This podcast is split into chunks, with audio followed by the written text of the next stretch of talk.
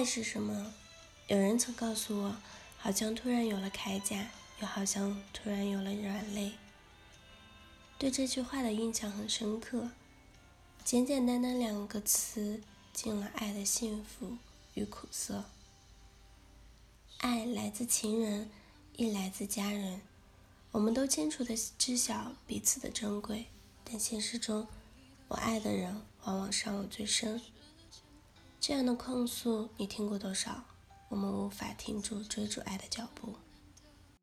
幸福的曙光亦在不远之处，但爱的荆棘却让我们束手无策。你是否有过这样的疑问？在外广受称道、谦虚有礼的你，为什么总是难免的会与亲人发生矛盾，总是难以自抑的会发火？如果你带着这样的困惑，希望在本文之中能让你有所收获。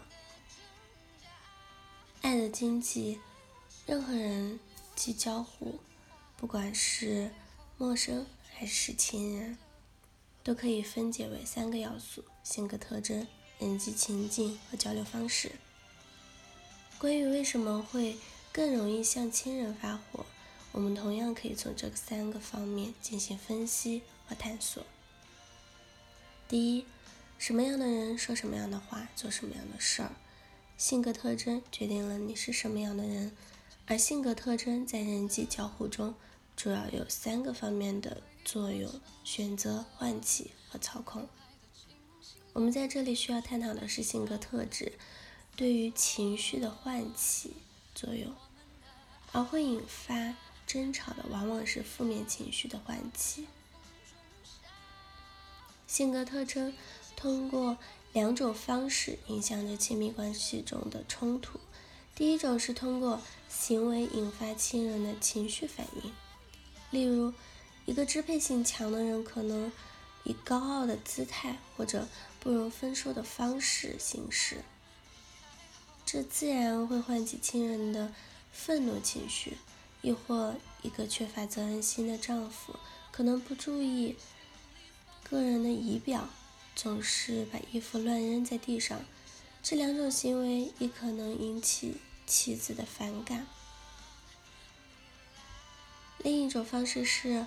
当一个人引发他的人性的行为后，他人的行为又会反过来令引发者很心烦。例如，一个攻击性强的男性可能会引发亲人的冷战，反过来冷战又会使他很沮丧。又或者，一个高傲的妻子可能会伤害了丈夫的自尊，然后又因为丈夫自信丧失而变得更加生气。你是什么样的人，说什么样的话，做什么样的事儿，都会影响亲人的情绪，反过来也会影响影响到你自己的情绪。西方心理学家曾经采用五人格问卷对夫妻双方的亲密关系进行研究，结果表明高支配性和低随和性的丈夫比任何其他性格特征。更能很好的预测妻子愤怒情绪的唤起和对婚姻的不满，因此容易对亲人发火，同双方的性格特征是分不开的。不同的人际情景，不同的行为选择，与容易向亲人发火相对应的，往往是对外人谦虚有礼。想必大多数人会用在外面和在家里做区分。而这指向的恰恰是不同的人际交互情境。在中国的文化中，君子深度是一条至高的标准。一个人是怎么样的，最真实的反应在于他独处的时候是怎么样的。在以往的打卡中曾提到过荣格的人格面具，这就是在外面我们都戴着面具在与别人交往。我们选择了面具，同时也受雇于面具，如同至尊宝选择戴上金箍，变成法力无边的孙大圣，他亦将受制于金箍，走上取经的道路。同样的，在《爸爸去哪儿》的节目中，记得田亮说过一句话：“我要做一个慈祥的爸爸。”这就是他在摄像机前戴上的面具。然后可以发现，好几次他忍着脾气，耐心教导小森碟，就是因为这是在外面。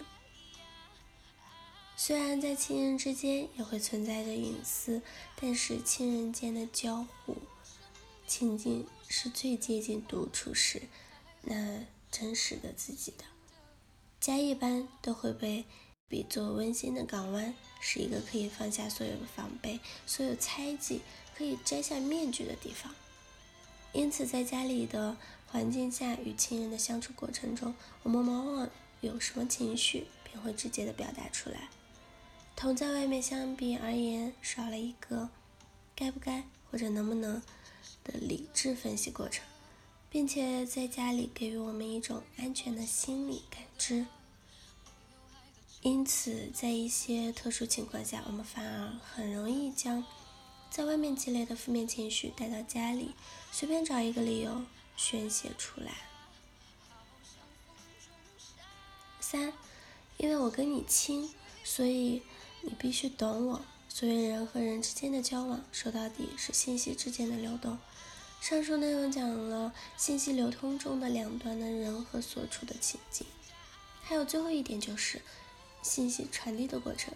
主要的主的指的是啊，基于不同的交互情境下，信息在传递过程中发生的扭曲。不妨做个例证吧。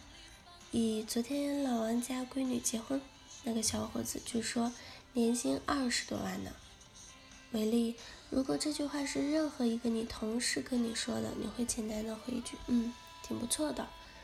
嚼舌的话，还会多问一句，他是做什么的？如果这句话是你父母跟你说的时候呢，会有什么不同？你跟我说这个干嘛？我不就没对象，赚的也没别人多吗？当然，这仅仅可能出现在适婚单身青年。当对话趋于这种节奏的时候，可想而知后面发火的概率急剧上升。好了，以上就是今天的节目内容了。咨询请加微信 jlct 幺零零零幺，或者关注微信公众号“甘露春天微课堂”，收听更多内容。感谢您的收听，我是森林，我们下期节目再见。